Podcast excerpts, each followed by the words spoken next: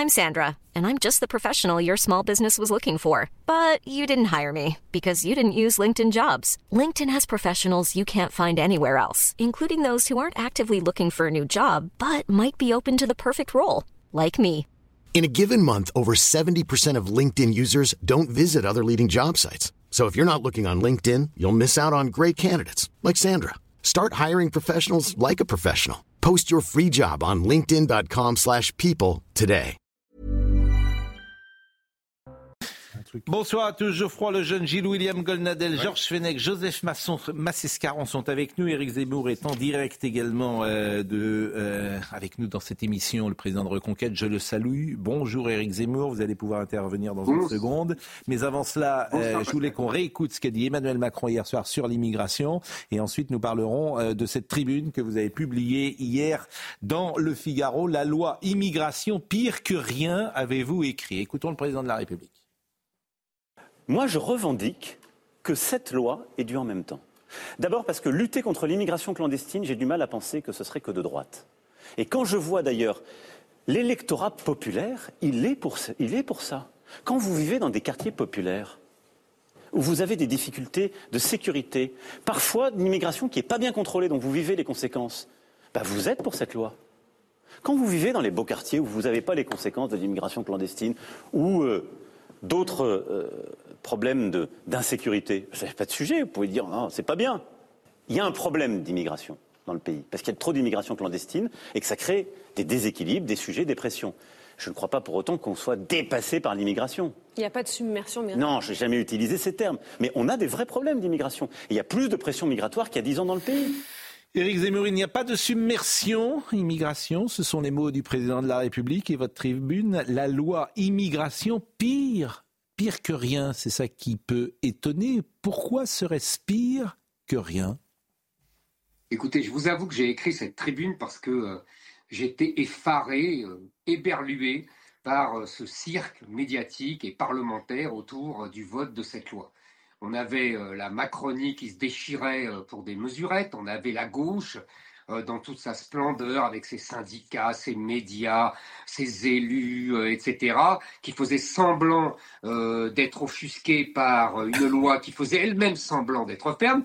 Et puis alors, cerise sur le gâteau, on avait euh, les LR et les RN qui criaient à la victoire euh, idéologique, alors qu'on n'avait pas de mal à, on n'avait pas fait de mal à une mouche, et que finalement le grand résultat de cette loi, ça sera toujours plus d'immigration. J'imagine qu'on y reviendra. Et, donc, si vous voulez, moi je me suis dit avec tous ces gens qui crient victoire, euh, on voit bien que, euh, en vérité, c'est la défaite. Mais la défaite de qui? Du peuple français. Parce que quand on ne, on ne traite pas les- les- les problèmes, quand on fait semblant de les traiter, c'est encore pire que si on ne faisait rien. On aggrave encore les problèmes. Moi, j'avais l'impression, en lisant attentivement cette loi, que c'était une digue de sable face à, à une vague énorme qui allait tout submerger. J'avais l'impression, vous savez, pour, pour faire un mot, euh, euh, de voir des, des, des, joueurs qui jouaient à la belote sur le pont du Titanic. Ah, On pourra en tout cas euh, expulser les euh, étrangers en situation euh, de délinquants. euh, les- et, et ça, c'est peut-être quelque chose qu'on ne pouvait pas faire dans la précédente loi. Vous écrivez Alors- quelque chose qui nous a intéressé également. Vous faites un, un parallèle entre la présence nationale et la priorité nationale. Vous parlez aux, aux parlementaires et vous écrivez Merci à eux de m'avoir fait comprendre pourquoi ils avaient troqué la préférence nationale défendue jadis par le Front National en priorité nationale. Que voulez-vous dire? Bah, écoutez, Pascal, vous savez, euh, jadis, quand il y avait le Front National de Jean-Marie Le Pen, celui-ci défendait la préférence nationale. Qu'est-ce que c'est que la préférence nationale? C'est réserver les allocations sociales euh, qui ne sont pas, qui ne relèvent pas de l'assurance, hein, mais qui relèvent de la solidarité nationale aux, aux Français. Ce qui m'a paru tout à fait euh, naturel, sauf que depuis 30 ans, depuis 40 ans, on a multiplié les allocations de solidarité nationale et on les a, données aussi aux étrangers. Et donc la préférence nationale, c'était un retour euh, à ce qui se passait avant, c'est-à-dire la solidarité nationale, comme son nom l'indique, c'est pour les nationaux. Et puis, quand Mme Le Pen est arrivée à la place de son père, dont elle a hérité le parti, elle a changé non seulement le nom, le Rassemblement national, mais elle a aussi changé ce terme de préférence nationale pour lui donner un nouveau terme qui s'appelait priorité nationale. Alors moi, je suis comme tout le monde, je me suis dit que c'était la même chose, c'était le même mot, que c'était synonyme. Et puis, grâce à ce vote, j'ai compris la différence. Euh, vous savez, Pascal, on, taquine beaucoup, euh, même mes amis, euh, sur ma, capacité à, à, susciter des, querelles sur les mots, hein, à, pinailler, comme, comme me disent mes meilleurs amis. Et là, je vais vous dire la preuve que un mot différent, ce sont des mesures différentes et ça change radicalement la philosophie d'une politique. Je vous explique. Qu'est-ce que c'est que la priorité nationale? Qu'est-ce qu'on a découvert hier? C'est que on donne certes en priorité aux Français les allocations sociales, mais les étrangers seront servis après. Voilà, ils attendent quelques semaines, quelques mois, quelques années pour, pour certaines mesures, mais ils seront servis quand même. C'est ça la priorité nationale. En vérité, c'est le contraire de la préférence nationale, puisque c'est pour les étrangers le fait de toucher quand même les versements et l'argent de la solidarité nationale. D'ailleurs, ça a toujours existé. M. Darmanin et M. Macron hier l'ont rappelé au Rassemblement national de Mme Le Pen. Le RSA est versé aux Français d'abord, puis aux étrangers en situation régulière qui ont attendu 5 ans à être chômeurs, merci pour eux, et on leur paye le RSA. Et bien maintenant, ils pourront en plus toucher les APL, euh, les allocations familiales, en attendant un petit peu. Ça n'a rien changé. En vérité, la priorité nationale chère à Mme Le Pen et qui est reprise désormais par LR, euh, est une, une hypocrisie notoire. C'est simplement un alignement sur ce qui se passe aujourd'hui et c'est le contraire de la préférence nationale. Bon, cette loi n'attaque pas euh, l'immigration légale, nous sommes d'accord. Il n'y a pas de disposition nouvelle et c'est sans doute le problème numéro un de l'immigration aujourd'hui, l'immigration légale, étudiants, droit d'asile. Mais en revanche, vous pourriez être satisfait qu'elle attaque l'immigration illégale. Je parlais des délinquants étrangers qu'on pourra expulsé. Chacun peut euh, avoir un consensus sur ce point, c'est une avancée. Alors attendez Pascal, il faut bien comprendre quelque chose. Vous avez tout à fait raison, et c'est ce qui m'a frappé aussi, même en écoutant hier le président de la République, qui ne parle que de la lutte contre l'immigration clandestine. C'est comme si l'immigration légale ne lui posait aucun problème. Or, l'immigration légale, c'est 500 000 personnes par an. C'est 100 000 au nom du regroupement familial et de l'immigration familiale. C'est 100 000 au nom des étudiants. Et c'est 150 000 au nom du droit d'asile. Ça, ça fait près de 500 000 par an. Et ça ne gêne absolument pas le président de la République et ça ne gêne absolument pas tous les députés qui ont voté pour cette loi, puisque vous avez raison, elle ne les concerne pas. En vérité, l'immigration clandestine est la conséquence de l'immigration légale. S'ils viennent, c'est parce qu'ils ont déjà des amis, des frères, des cousins, des gens de leur pays qui sont légalement installés et qui les aident, qui les... C'est bien normal, on a toujours connu ça. Et donc, si on ne règle pas la question de l'immigration légale, on ne réglera jamais la question de l'immigration illégale. cette loi ne sert à rien. Elle ne, elle ne supprime pas le droit du sol, elle mm. ne supprime pas l'immigration euh, familiale mm. euh, qui est énorme. Elle ne supprime pas l'AME. Elle ne supprime pas, comme je vous l'ai dit tout à l'heure, les allocations sociales pour les étrangers. Elle ne permet pas, en vérité, d'expulser les binationaux délinquants et les étrangers délinquants. Et surtout, et surtout, n'oubliez jamais quelque chose, Pascal, quand on parle de toutes ces lois immigration, elle ne concerne pas les Algériens, qui sont la première communauté étrangère en France, qui sont, eux, protégés par le traité de 1968, qui leur permet de rentrer à leur guise et de n'être jamais expulsés. Éric Zemmour, on a un temps de parole très précis. L'immigration légale ne sera pas atteinte par ce texte. Et même l'immigration illégale, vous allez voir que ça ne servira à hmm. rien, que dans les textes, on peut dire qu'ils euh, sont expulsables, mais qu'ils ne seront pas expulsés, car ça relève d'un autre registre ça relève, vous savez bien, euh, des fameux euh, laissés-passer consulaires que les États euh, d'origine ne nous donnent pas, etc. C'est une autre politique qui n'est pas non plus concernée par cette loi. Pardonnez-moi de vous interrompre.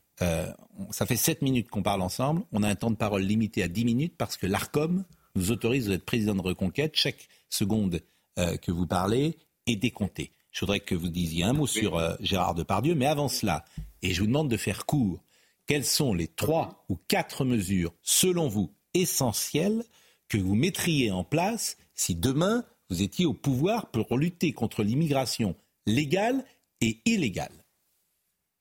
Écoutez, nous avons à Reconquête un bouclier migratoire qui euh, euh, établit neuf mesures majeures, mais je vais vous en donner quelques-unes très vite. Un, la suppression du droit du sol. Deux, la suppression du regroupement familial et de l'immigration familiale.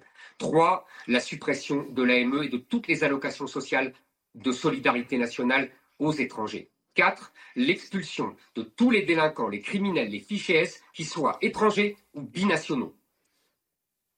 Je ne peux pas être plus bref ni plus concis. Voilà ce qu'on pouvait dire en tout cas sur euh, ce chapitre immigration, la loi immigration pire que rien. C'était une émission particulière que celle euh, du président de la République hier, qui a été saluée euh, globalement de manière positive. Chacun a trouvé que le président de la République, dans un exercice qu'il maîtrise plutôt bien, qui est celui de la parole, aura été assez efficace en tout cas sur la forme. Est-ce qu'il a convaincu sur le fond euh, Chacun en discutera. Euh, en revanche, euh, son intervention sur Gérard Depardieu a quasiment plus fait parler aujourd'hui que ce qu'il a dit sur l'immigration.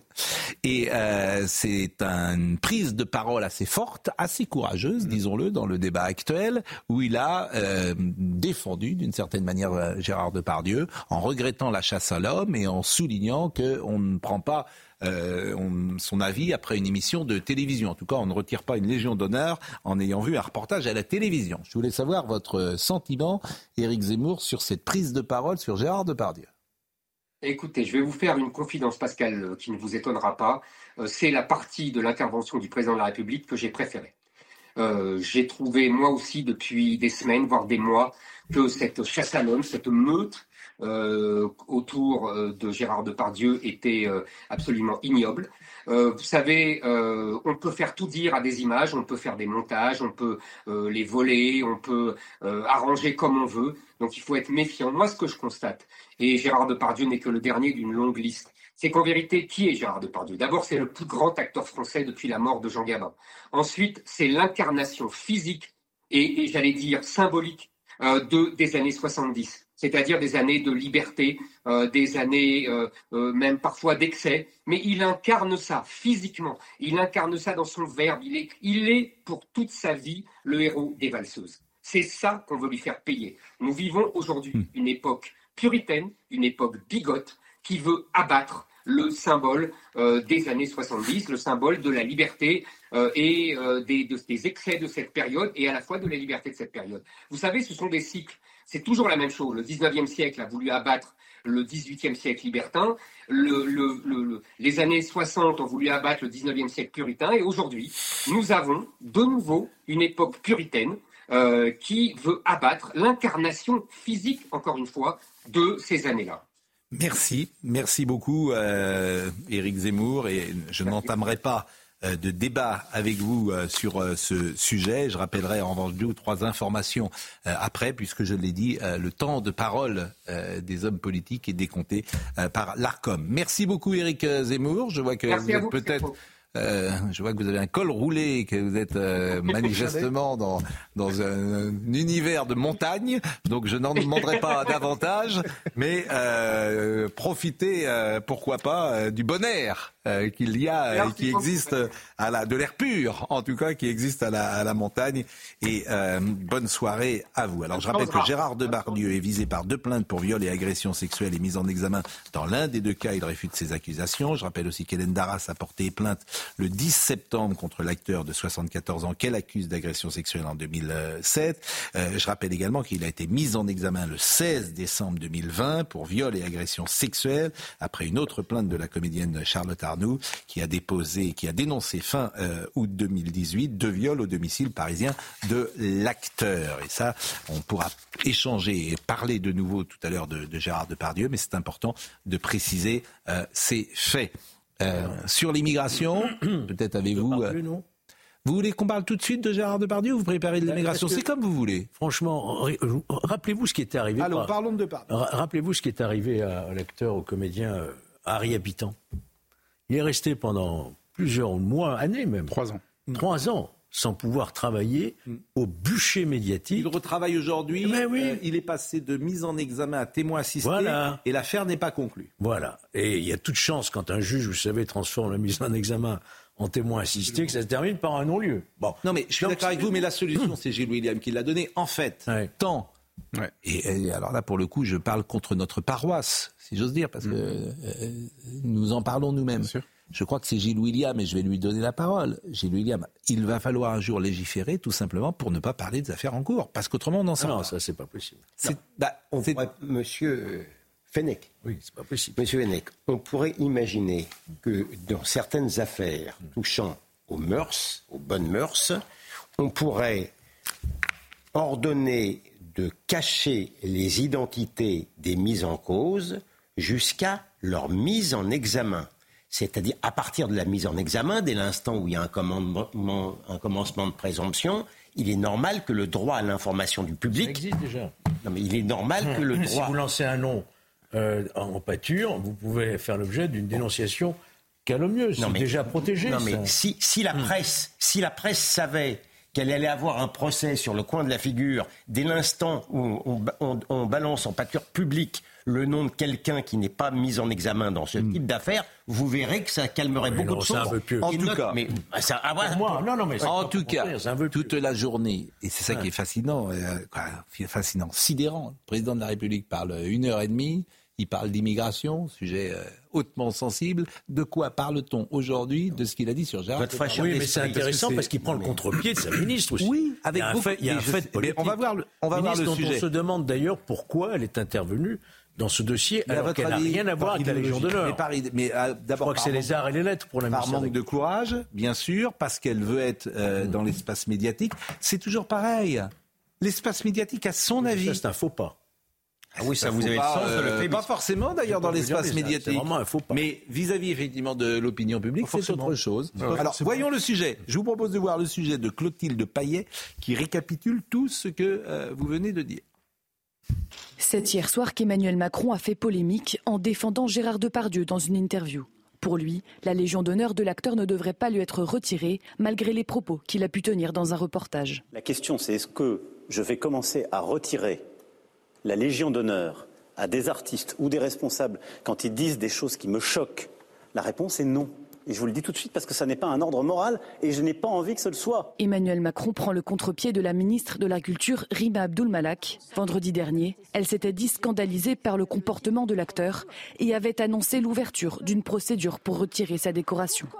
Un conseil de la Légion d'honneur va se réunir pour savoir si cette Légion d'honneur va être suspendue. C'est une procédure que je comprends. C'est important d'ouvrir cette question. Une polémique qui a fait réagir les féministes comme Sandrine Rousseau et Anne-Cécile Maillefer. Les mots d'Emmanuel Macron au sujet de Depardieu sont encore une fois une insulte au mouvement de libération de la parole des victimes de violences sexuelles. Rien ne va dans les propos du président ce qui concerne Gérard Depardieu. Je n'aurai pas assez d'un tweet pour expliquer à quel point c'est indigne, abject pour les victimes et anachronique. Mais ce n'est pas nouveau en ce qui le concerne. N'a-t-il pas toujours défendu les puissants?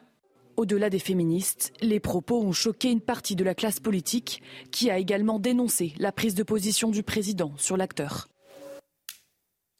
Non, mais Sachant que Emmanuel Macron, il faut le redire, parce que euh, à la, à la lecture des tweets, on a un doute, ne parle évidemment pas, ne, ne parle pas de, de l'affaire, des, des affaires qui sont en cours. Il ne parle pas du tout de parle ça. pas des Du tout accusations de de ça. C'est-à-dire que il, il connaît, enfin, on peut, on peut l'attaquer sur bien des points, mais il connaît le sens des mots en français, le vocabulaire, donc il pèse ça au trébuchet, même s'il le dit avec beaucoup de force. Et ce qu'il dit, c'est tout simplement que les propos qu'il a tenus, puisqu'il s'agit des propos de, de, de Gérard Depardieu, en aucun cas, c'est pour ça qu'il emploie le mot d'ordre moral. La Légion d'honneur ne peut pas être un ordre moral. Et il a, il a, enfin, c'est quelque chose qui devrait être du bon sens. C'est parce que euh, le fait que euh, par ce biais-là, on intervienne et on parasite justement les enquêtes qui sont en cours, moi c'est ça ce qui me frappe. On cherche en fait à parasiter, un élément extérieur cherche à parasiter des enquêtes qui sont en cours, enquêtes totalement légitimes. La question n'est pas là. Mais, mais, euh, mais vous, vous regardez. On cherche à parasiter. Ça, Gérard Depardieu est la star des stars et on fait du On l'a fait cité du- sur notre antenne, le cas du footballeur Benjamin Mendy. non, mais Non, mais on veut. Qui a- parce qui a bénéficié d'un- acquittement. Depardieu est une cible aujourd'hui. Ben, on monte un reportage, alors d'ailleurs qui est discuté dans la forme. Vous savez qu'il y, a- y y un loup, il paraît. manifestement. En plus, oui, en Euh, plus. Yann Moix, qui est à l'origine des images, a dit Je suis sûr à 99% que Gérard a tenu ses propos sur une cavalière qui n'était pas une petite fille. Voilà. Gérard est incapable de tenir ses propos euh, comme ça sur un enfant. S'il y a loup, Alors là, c'est très grave. c'est-à-dire que si comme il faut que les gens comprennent. Oui, c'est ça. Euh, complément d'enquête. Mm. Si Gérard Depardieu a bien tenu ces propos-là, Mm. mais qu'il ne les a pas tenus sur la petite fille, parce que c'est ça la séquence qui a scandalisé tout le monde avec il sexualise une petite fille. Bien sûr. Si ces mots, à juste titre d'ailleurs, si ces mots ont été tenus sur une autre cavalière, déjà, ah, mais c'est la différence entre le jour et la nuit, excusez-moi. on peut considérer que c'est c'est grivois, bah, que c'est tout ce que vous voulez. mais c'est évidemment pas la même chose que de prendre une petite cavalière de 10 ans et de mettre des propos sur lesquels il n'a pas tenu. Alors Tristan Valek, visiblement, euh, on lui demande de montrer les rushs, il ne les montre pas. C'est pire que ça. Avec M. Cardoz. Donc je pense qu'il y a un loup, parce que si le rush existait, il serait déjà montré depuis un moment dans l'espace euh, médiatique dans lequel nous sommes. Il y a trois parties prenantes. Il y a euh, France Télévisions, il y a Complément d'enquête qui est une entité à part, et il y a la société de production euh, qui a produit ce documentaire. Au JDD, on les, on les interroge depuis maintenant une semaine. On leur demande avec insistance quotidiennement où est-ce qu'on en est?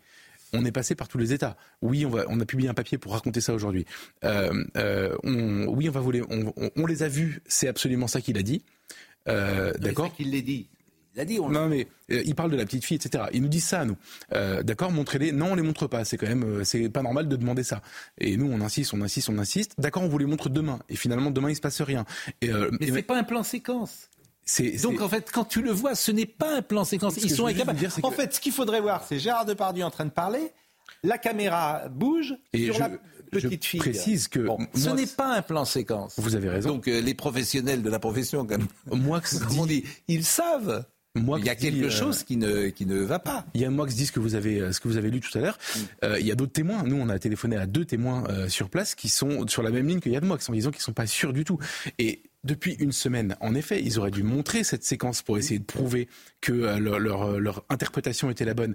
Ils ne le font pas. C'est absolument oui, parce euh, On, va marquer une page de publicité, mais euh, pourquoi c'est si important? On va écouter tout à l'heure François Hollande.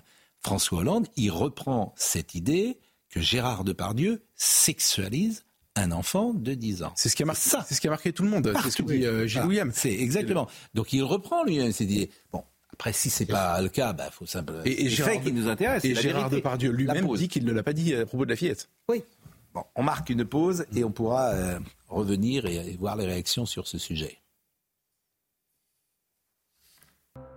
Je voudrais qu'on écoute François Hollande qui est intervenu ce matin sur euh, Gérard Depardieu. Il était sur France Inter. Il a parlé de Gérard Depardieu, de son talent et de la présomption d'innocence. Moi, je vais vous parler des 14 femmes agressées je vous parlais des femmes humiliées. Je vous parlais des femmes euh, bouleversées par les images euh, qu'elles ont vues. Je vous parlais de toutes ces femmes qui, euh, au travers de Gérard Depardieu, voient à chaque fois ce qu'est peut être la violence, la domination, le mépris. C'est ça qui était attendu du président de la République. C'est de parler des femmes et pas simplement de dire que Gérard Depardieu était un grand acteur.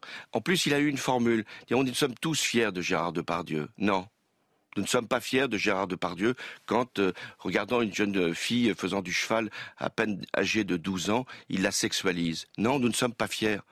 Et ce que doit être la Légion d'honneur pour tous ceux qui la reçoivent, c'est la fierté.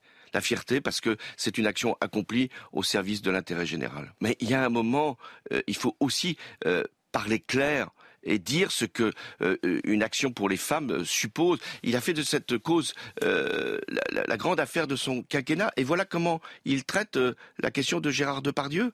C'est la grande question de la violence faite aux femmes. Mais c'est une violence qui s'est produite, y compris avec les images qui ont été diffusées. Il y a plusieurs choses à dire. D'abord, vous avez une fraîcheur d'esprit remarquable en disant on ne parle que de ça, on n'a pas parlé du reste. Oui, c'est à France Inter, surtout le service public, pardon de le dire, c'est eux qui ont lancé l'affaire. Hein. C'est le pouvoir médiatique. C'est pas autre chose. Ils ont insisté sur l'affaire de Pardieu en raison du pouvoir des féministes gauchisantes. C'est euh, ne cherchez pas autre chose. Monsieur, euh, monsieur Hollande, faut pas faire trop attention. Euh, il se venge de Macron. Macron aurait dit le contraire. Il aurait fait, je sans vouloir lui faire un procès d'attention, je le sens capable de, de faire le truc complètement à l'envers. Mais reconnaissons qu'il est ferme. Hein. Il n'était pas tout mais avec, il est, avec il n'était pas autant. Non, mais ce que je veux dire, il piétine la présomption d'innocence de Gérard Pardieu sur les histoires euh, de, de, de mœurs et il ne répond pas à ce que dit Macron, qui est uniquement on n'enlève pas les, euh, une légion d'honneur pour des mots prononcés, a fortiori, s'ils ne sont pas prononcés à l'égard, à, l'égard d'une gamine. Mais surtout, ce que je veux dire, je vais aller plus loin, moi, que, euh, que, que Zemmour son explication qui n'est pas fausse sur les 70 ans, les, c'est le, le, le, le, le grand acteur des années 70. La réalité, c'est que ça, par ça, ça touche un mâle blanc de plus de 50 ans, fort en gueule. Tout le reste, c'est de la littérature. Si vous voulez comprendre l'inconscient médiatique, ça se trouve là. Vous avez dit Loana, vous pensiez à Léonard. Léonard, Ah, pardon. attends, Léonard, euh, merci de parce que c'est Léonard, effectivement, c'est pas bon. Non, non, non, non, non. Euh, C'est autre chose. Autre chose. Bon, euh, je ne sais pas si vous avez euh, autre chose à ajouter sur euh, ce sujet. Non, mais je vrai suis que- curieux d'attendre, d'attendre les résultats de l'enquête sur, sur, sur cette histoire intéressante, parce que là, on serait dans un scandale total. Mm. S'il l'a pas dit à propos d'une môme, s'il n'y a pas eu de sexualisation d'une môme, alors là, je peux vous dire que c'est énorme. Sandrine Rousseau, les mots d'Emmanuel Macron au sujet de, de Gérard Depardieu sont encore une fois une insulte au mouvement de libération de la parole des victimes de violences sexuelles. Euh, il y a- Atteinte à la présomption d'innocence. Il y a eu ouais. Délit Ouais, à la présomption d'innocence. C'est tout aussi, non, mais c'est aussi simple que ça. hein, Il y a eu beaucoup de réactions de ce type et c'est vrai que. Vous savez que dans, dans le film. Moi, je trouve que le président de la République a eu beaucoup de courage. Il est le seul sur ce sujet à pouvoir monter au créneau et à défendre Gérard Depardieu. Et personne, quasiment, dans l'univers médiatique, a osé le défendre depuis trois semaines ou un mois. Et seul le président de la République, on ne l'attendait pas d'ailleurs euh, sur ce terrain-là, avec beaucoup de courage, beaucoup de dignité, euh, d'une certaine manière, et parce qu'il le pensait, Oui, mais je, je a pense- dit. Euh, Oui, mais très- Oui, on l'a fait, oui, on l'a fait, mais on n'a pas le même poids que. on n'a pas le même poids que le président de la République. Non, on n'est pas Je veux encore dire. dans- l'univers des médias. Oui, non. des personnalités. euh, C'est-à-dire que quand je parle, Si. pensais à des hommes politiques, je pensais il y a Fanny Ardant qui Fanny Ardant. Carole Bouquet, des- bon, mais c'était assez les éditorialistes qui ont peur ne s'y risquaient Carole pas. Bouquet, l'a bien connu, Les- en mais fait, bien celle sûr. de les qui elle parle. éditorialistes qui ont peur en général sur les plateaux de télévision ne s'y risquaient pas parce qu'ils savaient les coups qu'il y avait à Non, prendre. vous savez, Et après, même, ils étaient même quand vous êtes président de la République, je vous assure, peut-être que quand vous pensez uniquement à des paroles par rapport à une légion d'honneur, vous n'imaginez pas qu'on va vous faire un procès en sorcellerie sur des affaires Par de ailleurs, viol. qu'est- Qu'est-ce qui lui est reproché C'est ça qui est dingue, c'est que hi- hier soir Emmanuel Macron a défendu euh, le- le- la culture française parce que Depardieu ça reste aussi ça et la présomption d'innocence. Et en fait, c'est fondamentalement ce à quoi s'opposent les féministes. Moi, je voudrais. Il y a une autre info aujourd'hui qui passe sous les radars. Parce qu'il a été relaxé. Bah oui, bien sûr. Et c'est Galtier. évidemment Galtier, ouais. Christophe Galtier. Bien je vous assure, c'est saisissant l'affaire Galtier. Mm, L'équipe en a fait des tonnes. Moi, je vais dire vraiment, euh, l'équipe en a fait des tonnes. Je ne peux pas vous dire autre chose. Je pense à Christophe Galtier, entraîneur du Paris Saint-Germain, qu'on a traîné dans la boue. Parce qu'il n'y a pas d'autre nom Bien sûr. pour racisme euh, avéré. Et l'ancien coach de Nice, Christophe Galtier, a été relaxé ce jeudi par le tribunal correctionnel de Nice. Il était poursuivi pour harcèlement moral et discrimination raciale. Il était poursuivi. Il a été relaxé. Le procureur de la République avait requis un an de prison avec sursis et 45 000 euros d'amende. Vous vous rendez compte l'infamie qui pèse sur Christophe Galtier depuis des semaines.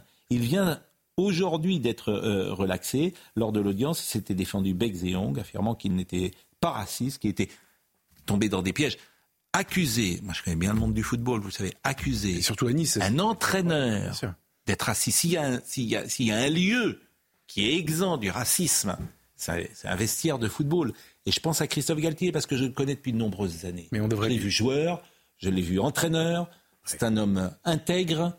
Et évidemment, je ne pouvais pas imaginer que ce qu'on lui reproche euh, soit, soit avéré. Mais il est relaxé. Est-ce qu'on va beaucoup en parler? Non, et personne ne le fera, mais on devrait lui présenter des excuses au nom des médias. En réalité. Parce que pour le coup, là, sa vie a changé.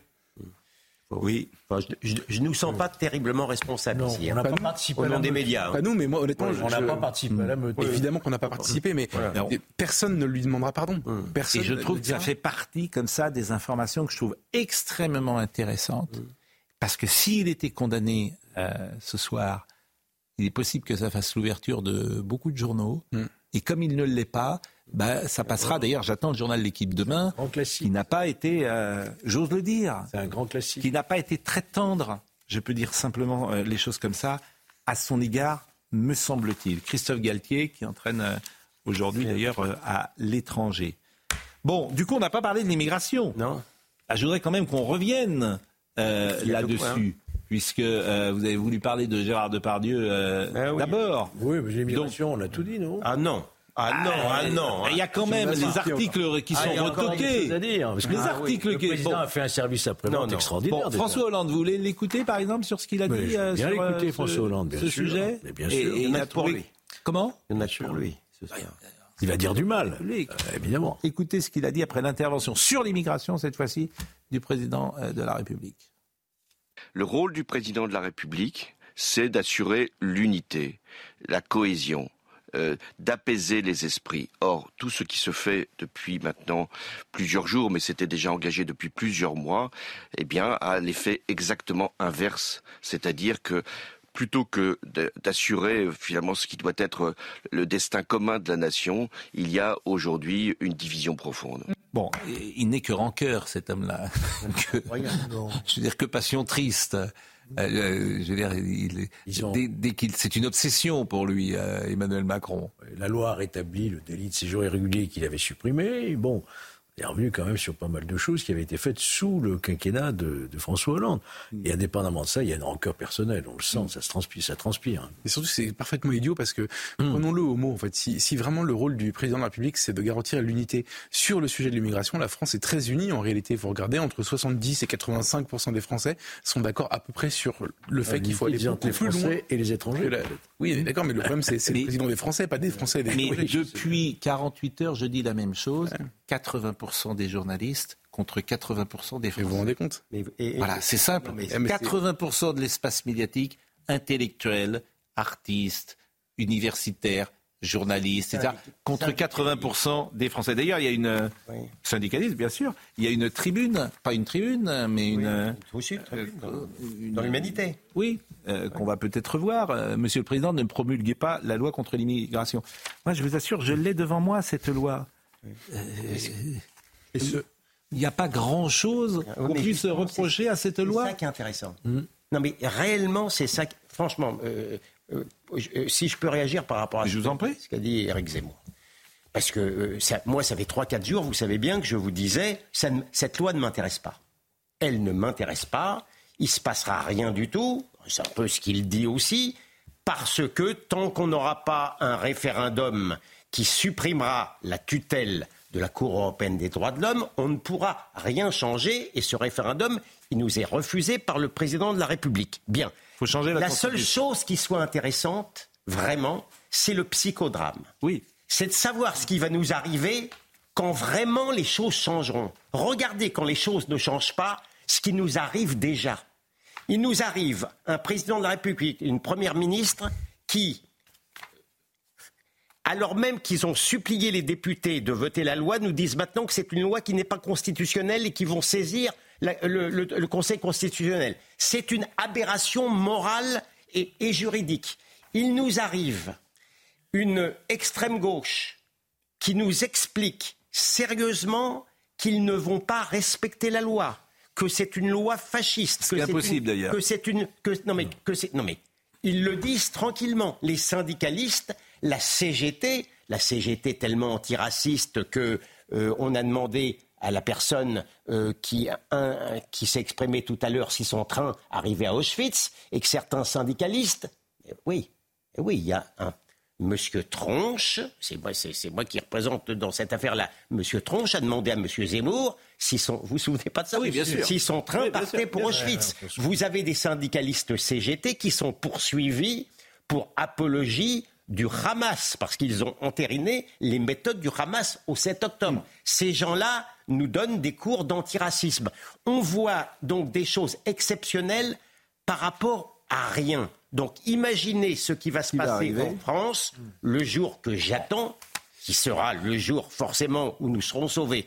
J'arrête là puisque je vois votre impatience. Pas du tout. Euh, les points clés du texte immigration. Euh, non, mais les points. Bon, je vais les rappeler tous les jours. Les étrangers qui travaillent devront justifier 30 mois de présence sur le territoire pour toucher des prestations sociales. C'est ça qui est dans la loi. hein. Il y a quasiment pas grand-chose. D'ailleurs, régularisation des sans-papiers. Euh, vous avez la déchéance de nationalité pour les binationaux quand ils sont condamnés pour homicide volontaire. Sur Donc, autorité de. Voilà, c'est Oui, pour, aux piscines euh, sur. euh, de- Vous avez raison. autorité. Exactement. Le droit du sol, il n'est absolument pas remis en cause. C'est l'automaticité, c'est-à-dire qu'à l'âge de 16 ans, celui qui est né de parents étrangers demandera à être français, il le sera automatiquement.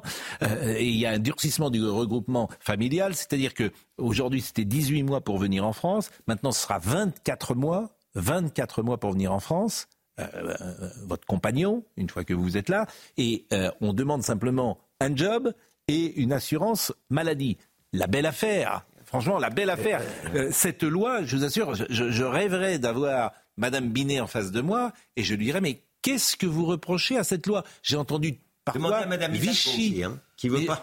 J'ai entendu Vichy. Mais en fait, ces gens sont, oui. sont, sont, sont- Alors, me paraissent à côté. Deux, deux petites choses. Bon. deux petites choses. Et après, on parle de Brigitte Bardot. Deux, petites choses. La, la- la première, c'est que je trouve assez farce que euh, ils nous disent euh, bon, cette loi, évidemment, euh, elle est, elle est- c'est Vichy, c'est ceci, c'est cela, donc euh, nous n'allons pas appliquer cette loi.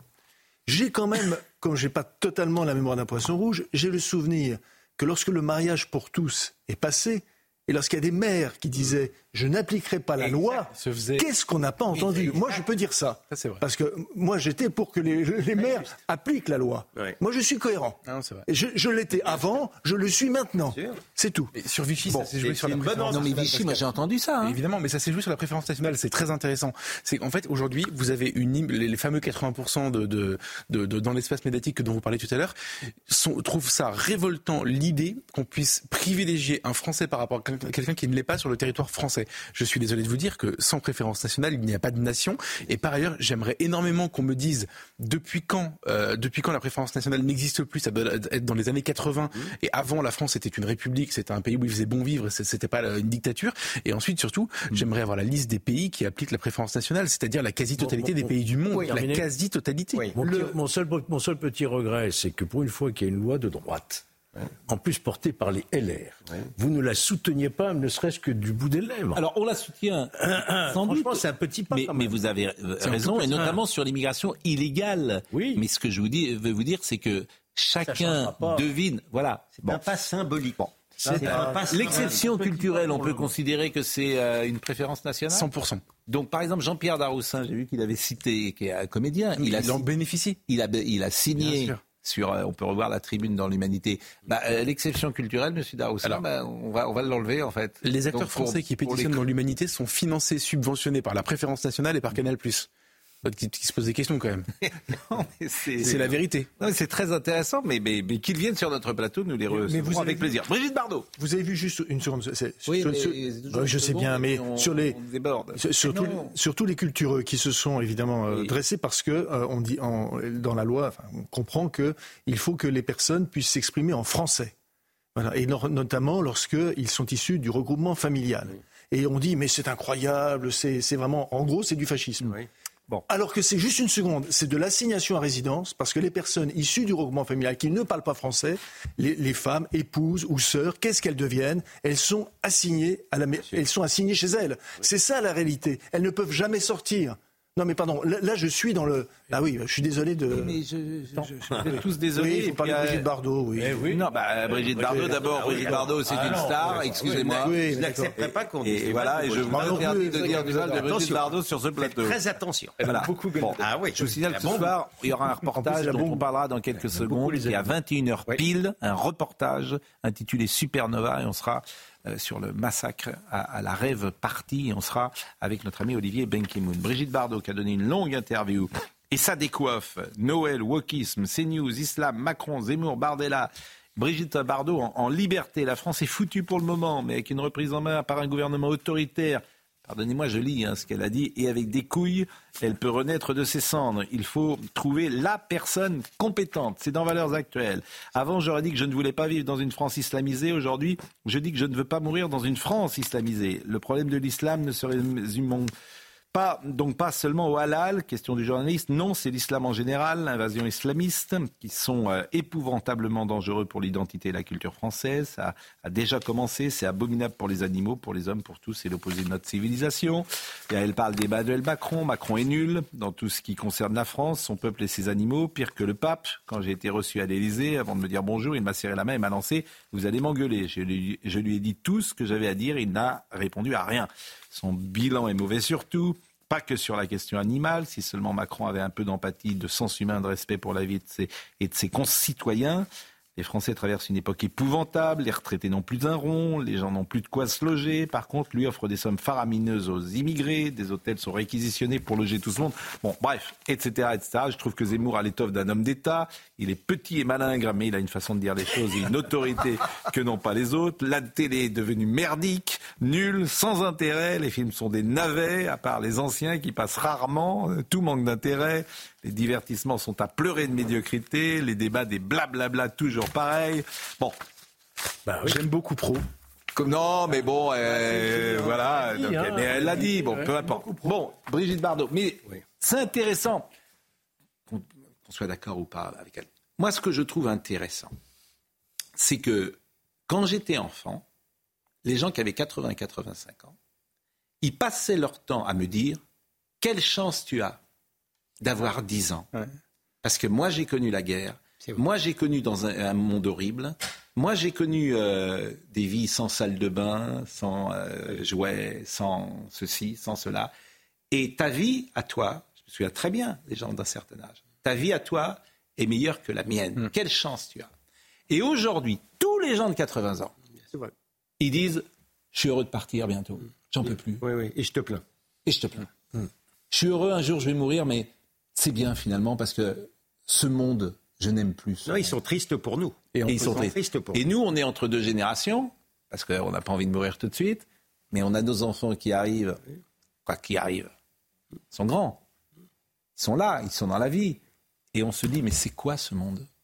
Bah, Et c'est quoi cette France? Entre-temps, on a été frappé par le progrès. Et c'est quoi cette Très grand progrès. D'accord. Ah, ça vous laisse là Oui, euh, Là, j'ai plombé l'ambiance. Non, mais c'est la vérité, pardon, mais d'accord avec vous. C'est vrai qu'on est inquiet. Je suis d'accord avec vous. C'est euh, malheureusement oui. On est inquiet. C'est vrai que c'est plus du tout le monde. Et donc, de elle traduit qu'on a ça. connu, elle traduit ça, évidemment, avec des mots. Mais vous savez, ce Mais qui est intéressant. a- Qu'est-ce qui vous choque dans ce qu'elle dit? Euh, la France, voilà, la, la France, nous sommes en décadence. euh, la France est foutue. Bah, ce que vous venez de décrire, Pascal, c'est la Vous décadence. passez votre temps à le dire. Mais oui. Attendez. Je- je- je- je- je- Il n'y aura pas un ministre qui aura l'idée de lui retirer sa Légion d'honneur. Hein. Bon, ce, ce que je veux vous dire, c'est Hein que Donne pas euh, l'idée. En fait, Hein, même pas l'idée, j'espère. en fait, Non, Brigitte. Bardot, euh, je pense que beaucoup de gens, je vous le répète, pensent comme elle. C'est ça qui que je. Mais bien sûr. euh, et les raisons qu'elle est tort, c'est pas le. Beaucoup de gens pensent comme elle. Beaucoup de gens La grande différence maintenant, ça ils peuvent. Je, je ne, je, je ne suis pas inquiet sur la réaction même de, de, de notre classe médiatique sur Ah bah, ce qu'elle a dit. la ringardiser, qui va dire que c'est une. Non, je le suis vieux tonton de, de, de la table. Non. Ah, moi, je peux vous dire tout ce non, qu'ils vont dire. même pas. Même pas. Bardot, ils non, vont l'insulter. non. Ils vont Ou ils, l'insulter. ou ils en parleront pas. voilà, ils passeront sous Ouais. silence. Ils Ah non, passeront non. sous silence. Non. Voilà. euh, Non. alors, Benjamin No me dit que sur une chaîne concurrente, il y avait après Tati Daniel, Tati Brigitte. Mmh. Voilà, il a, ils, ils- ils n'auront de cesse de, de ne pas essayer de comprendre oui, ce qu'elle dit et de la caricaturer et de la faire passer pour une vieille réac méchante, aigrie, fasciste. Je vous la fais courte. Elle a, elle, a, elle a une très grande partie de l'opinion derrière elle. C'est sûr. Euh, Je veux dire, euh, Bon, tout- ça fait plus mal. Leurs flèches, alors là, leurs flèches, pour le coup, ne font plus mal. Quand ils ont quelqu'un, évidemment, un os à ronger façon de par Dieu, quitte à inventer des choses, oui, mais par rapport au discours, c'est fini. Bon, on la salue en tout cas, euh, Brigitte euh, Bardot, et puis elle a marqué euh, l'histoire du cinéma et puis l'histoire de la société française. CNews diffuse ce soir à partir de 21h, je l'ai dit, un long reportage intitulé Supernova, massacre à la rêve partie. Regardez ce reportage, euh, il est interdit, euh, en tout cas il est préservé pour les moins de 12 ans, c'est un reportage très très dur. Il contient des images des festivaliers, des assaillants ainsi que des témoignages de survivants et proches des victimes. Du fait de certaines images, ce reportage donc fait l'objet d'une signalétique interdite aux moins de 12 ans. Après sa diffusion, Olivier Benkemoun, accompagné de Gilles Taïeb, vice-président du CRIF, de Léa euh, Landman, géopoliticienne enseignante à Sciences Po, et de Julien Balou, l'ancien journaliste et ancien porte-parole réserviste de Tsahal, seront présents pour analyser et décrypter cette attaque qui a changé la face du monde. Je remercie également Arthur que vous connaissez pour l'implication qui est euh, là dans ce reportage. Je vous propose de voir peut-être euh, un premier extrait.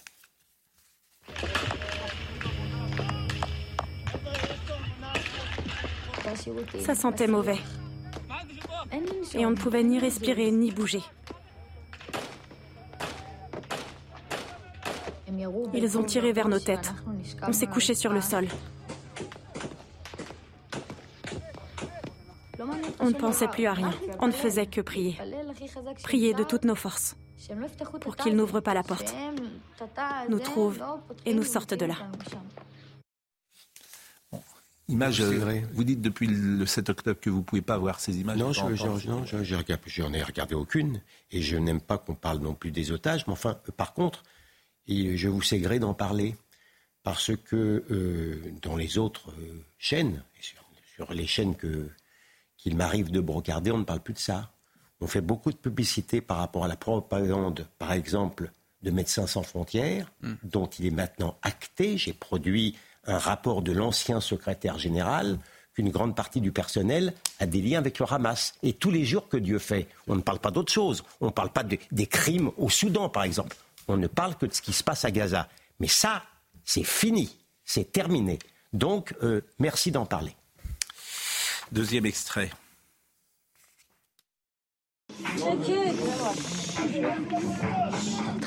On a entendu des coups de feu tout près de nous. Quelqu'un a tenu la porte fermement et a essayé de la forcer à s'ouvrir. On a tout fait pour garder notre calme et ne pas faire de bruit. Ils ont tiré, mais personne n'a été touché à ce moment-là. Puis ça s'est calmé. L'officier de police qui était avec nous nous a dit, si vous voulez rester en vie, levez-vous et fuyez. Je pensais plus qu'à une seule chose, me lever et m'enfuir, parce que les terroristes pouvaient arriver à tout moment. Courez Courez. Courez.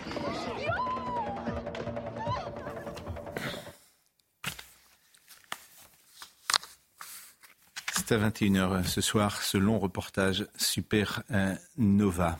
Euh, on pourrait terminer, parce que ça va bien au-delà, euh, de la société française, ce qu'a dit euh, hier Emmanuel Macron, et on le voit avec ce reportage sur ce qui se passe aujourd'hui dans le monde, sur la décivilisation, qui est parfois euh, en marche.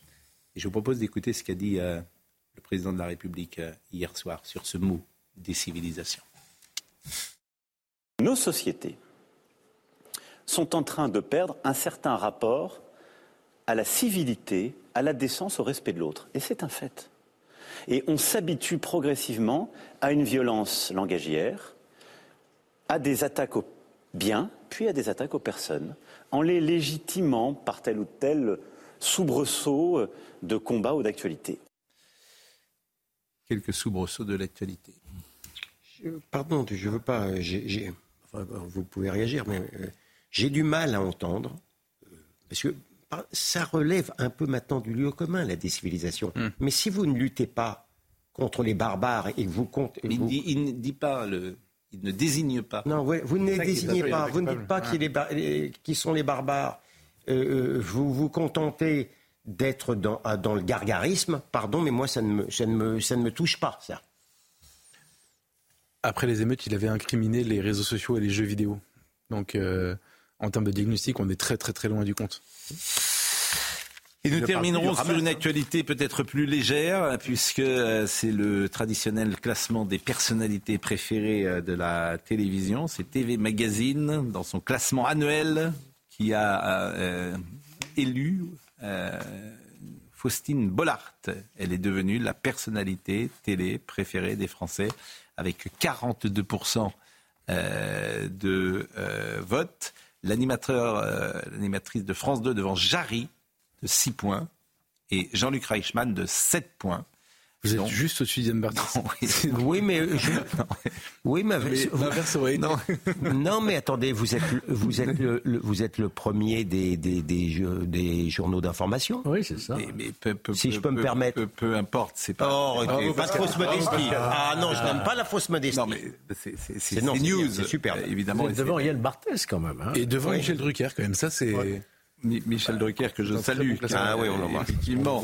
non, mais oui. c'est intéressant de voir que les chaînes d'infos, effectivement, ont eh pris un essor ces dernières années euh, extrêmement important et ont une influence dans le débat euh, médiatique, politique. Alors même, euh, alors même que elles, produisent quelques controverses. Oui. Je constate que vous êtes bien placé. Non, mais ce qui est intéressant aussi, c'est de voir, par exemple, hier soir, quand le président de la République veut parler, il ne parle plus à des médias traditionnels de type TF1, France 2, parce que chacun sait qu'il ne s'y passe rien. Je la fais courte. Et c'est pas contre mes confrères que je. enfin, vous êtes placé avant M. Patrick Cohen. Oui. Et ce qui serait intéressant, effectivement, je pense qu'aujourd'hui, l'information, elle se fait sur les chaînes info. Et les gens ont bien compris euh, cela. Hmm. Et que les télévisions, euh, TF1 ou euh, dans leurs grands journaux, j'ai envie de dire, c'est autre chose. On fait du magazine, mais l'actu pure et dure, brute, elle n'est pas traitée forcément de la même manière et on préfère une actualité plus joyeuse, j'ai envie de dire. Il y a une sorte de Jean-Pierre Pernoïsation de l'information dans tous euh, les grands euh, médias. Quelque chose. Euh, Il finira par venir ici, c'est sûr. Pourquoi pas d'ailleurs il est donc 20h58. Je vous rappelle que CNews diffuse donc ce soir ce documentaire à 21h. C'est quasiment maintenant, il est 20h58. Restez sur notre antenne. Supernova, qui rapporte le massacre à la rêve partie. Bonne soirée et à demain.